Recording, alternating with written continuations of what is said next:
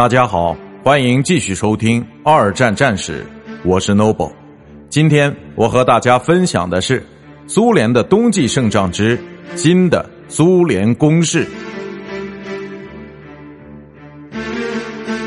一九四三年一月，苏联的攻势开始延伸到北方地区，再一次的一个德国附属国的军队成了最初的目标。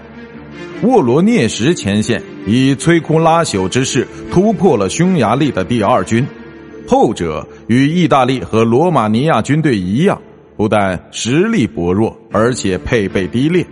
在几天时间内，匈牙利军队就被彻底摧毁，而奔赴北部地区的德国第二军也被击退回去。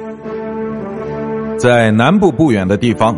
希特勒授权第一集团军从高加索地区撤退回来，第一装甲师的机动部队于一月末成功从罗斯托夫地区穿越后逃离，但是第十七军缓慢移动的步兵被推往东部地区，并进入克里米亚半岛对面塔曼半岛的一个桥头堡。